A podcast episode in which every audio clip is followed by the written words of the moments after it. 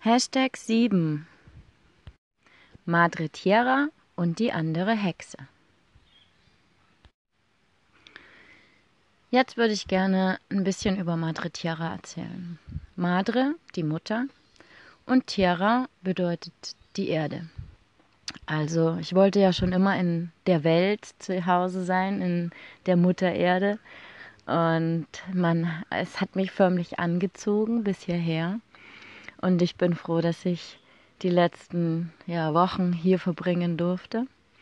Es war eine unglaublich intensive Zeit und ich habe unglaublich viele außergewöhnliche Menschen getroffen. Was ist Madre Tierra? Madre Tierra ist ein Hostel, aber ich würde es nicht als normales Hostel bezeichnen, denn in einem normalen Hostel gibt es beispielsweise Fußboden oder Bäder, die gefliest sind oder so. Das gibt es hier nicht. Madre Tierra hat insgesamt, ich glaube, fünf Hektar. Davon sind vier Hektar Kaffeeplantage. Man muss ein Stück durch die Plantage laufen. Es ist zehn Minuten außerhalb von Minca, von unserem kleinen Dschungelörtchen hier hinter Santa Marta in der Sierra Nevada. Und es ist eine Unterkunft für Musiker eigentlich, denn die Sonja, die das Hostel, der das Hostel gehört, die das aufgebaut hat hier, ähm, die ist Musiklehrerin oder an der Universität früher gewesen, spielt unglaublich viele Instrumente, kompos komposiert, komposisiert, wie heißt das nochmal auf Deutsch, weiß ich nicht mehr. ähm, auch eigene Musikstücke, ähm, unter anderem Cumbia. Cumbia ist das typisch kulturelle hier für die Küste, das man singt. Und ganz viel mit Trommeln auch. Und sie gibt Musikunterricht in der Schule hier in Minca oder auch in Santa Marta. Und sie hat sich einen Platz vorgestellt, wo alle hinkommen können, um zusammen zu musizieren, um eben neue alternative Lebensweisen auch aufzuzeigen und ja, eine einfache Art und Lebensweise, back to the roots. Und das hat sie geschafft. Das hat sie in vier Jahren wirklich gut aufgezogen. Es gibt ähm, die Kaffeeplantage und unterhalb an der Kaffeeplantage gibt es dann ein großes Gemeinschaftshaus, ähm, wo man ja chillen kann. Man hat einen unglaublich schönen Ausblick auf Santa Marta, aufs Meer und ist trotzdem mitten tief im Dschungel, im Grün, zwischen den ganzen Tieren. Es gibt eine kleine Campingstation, wo die Leute campen können, mit ihrem Zelt selber mitbringen. Es gibt Menschen, die auch nur in der Hängematte schlafen für ein paar Tage, Wochen, je nachdem, wie lange sie eben bleiben. Aber die meisten sind eben doch Musiker, die hierher kommen. Und abends findet man sich ähm, ähm, im Feuerhaus, also das ist ein richtiges schönes Lagerfeuer, wo man drumherum sitzen kann. Mit überdacht auch, damit wenn es Regenzeit ist, dass man das auch nutzen kann. Und eine große Gemeinschaftsküche. Und alle essen zusammen, alle kochen meistens zusammen und abends sitzen wir am Feuer und machen Musik. Ich habe viel gelernt hier. Ich war nie so musikalisch wie jetzt, egal ob es die Tambora ist, also die große Trommel, oder auch die Rassel beispielsweise habe ich gespielt. Dann mittlerweile ein bisschen Gitarre angefangen. Singen. Ich habe viele Songs mittlerweile auch, die ja tiefgründig sind. Die meisten Spanisch natürlich. Aber ja, eine gute Stimme hat sich rauskristallisiert. Jeder mag meine Stimme. Ich hoffe, du auch im Podcast. Und ja, Madre Tierra ist ein Ort, den ja außergewöhnliche Menschen regelrecht anziehen. Also die normalen Traveler, die normalen Backpacker, die kommen gar nicht bis hierher. Die sind dann mehr in den Partyhostels oder in Santa Marta oder sind darauf aus, irgendwelche tollen Erfahrungen mit weißen Pülferchen zu machen. Und das gibt es hier nicht. Hier gibt es Natur, hier gibt es Tabak, hier gibt es auch mal Marihuana oder irgendwie ähm, einen Tee aus Kokablättern, aber das war's. Es gibt keine chemischen Sachen. Wir kochen auch nicht mit chemischen Sachen. Die meisten sind Vegetarier oder Veganer. Und es gibt immer unglaublich viel gutes Essen. Ich liebe es. Und die Stimmung ist anders. Ganz anders wie woanders. Nennen wir es die Energie. Die Energie ist nicht die gleiche wie in einem Hostel, das du irgendwo sonst in Minka findest. Und diese Energie ist meiner Meinung nach auch der Punkt, warum wir alle hier sind, diese außergewöhnlichen Menschen in Madre Tierra. Es gibt einen Grund, warum wir uns treffen. Warum trifft man den anderen Menschen im Leben? Es hat immer einen Grund, warum man sich trifft. Es gibt auch einen Grund, warum du mir zuhörst. Und so hat mir das Universum eben erst Madre Terra geschickt und dann diese vielen außergewöhnlichen Menschen. Und eine dieser außergewöhnlichen Menschen, die nennen wir sie mal Katja Müller. So wie Müller, Müller Milch oder jeder zweite deutsche Name. Ähm, Katja, ähm, wir haben uns nicht gleich sofort erkannt, dass sie meiner Meinung nach auch eine andere Hexe ist aus Deutschland. Aber wir waren sofort auf einer Wellenlänge, als sie hier ankam in Madrid Tierra. Ich habe sie vorher schon in Minka getroffen mal und wir haben eine Zeit gesprochen, aber wirklich nur so Smalltalk, also nichts wirklich Wichtiges. Und als sie dann später in Madrid Tierra war, hatten wir eine unglaublich schöne, kurze und sehr, sehr intensive Zeit mit ganz vielen Gesprächen über ja, unser System, wie wir leben, über die Natur und wie wir die Natur nutzen oder eben nicht nutzen.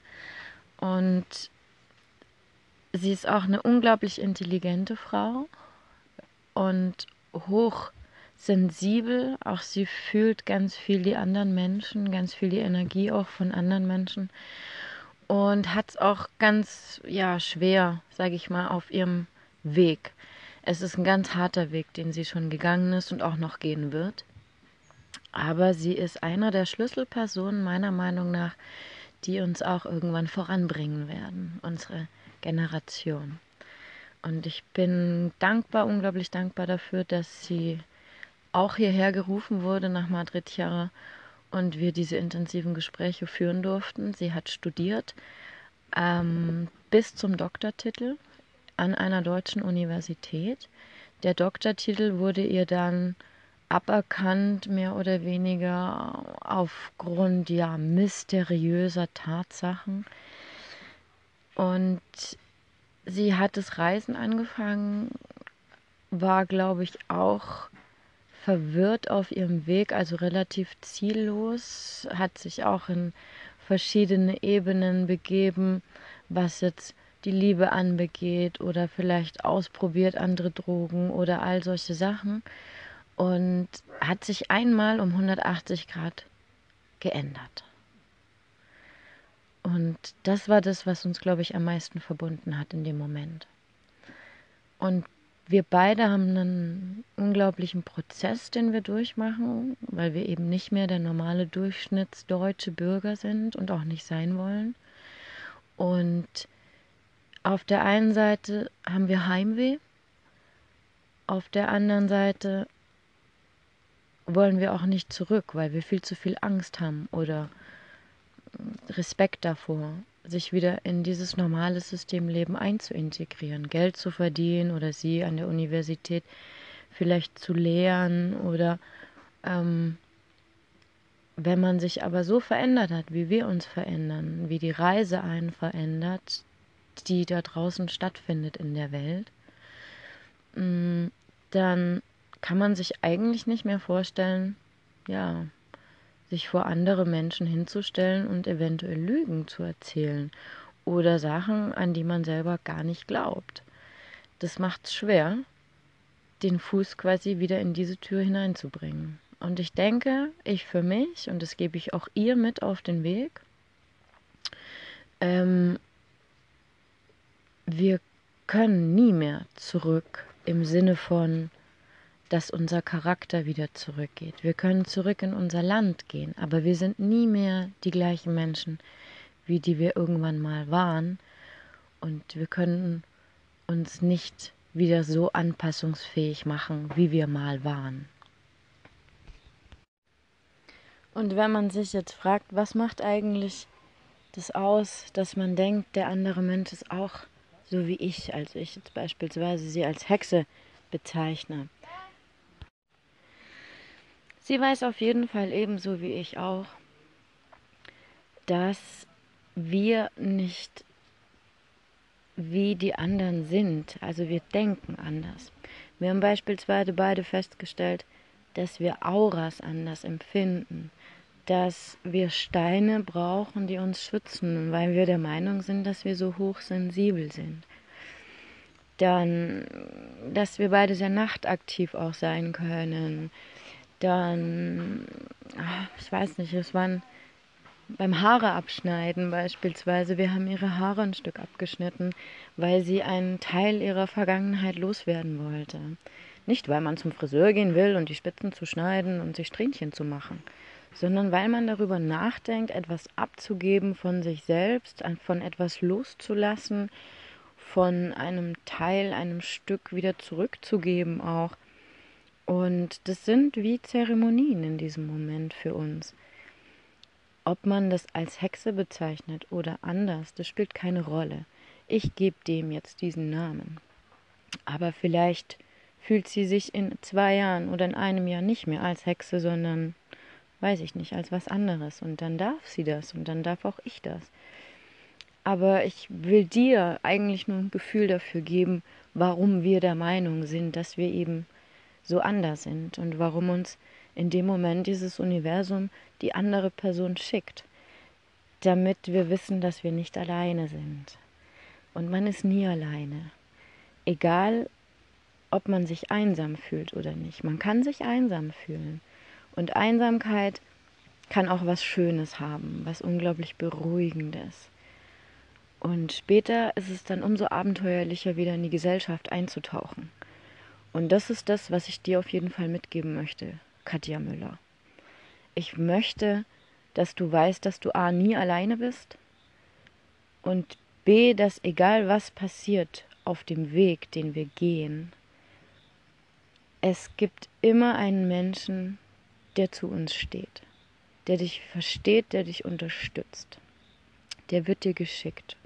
Und dieses tiefe Vertrauen in unseren Weg, ins Universum, in das, was wir tun, das müssen wir beide noch unglaublich aufbauen.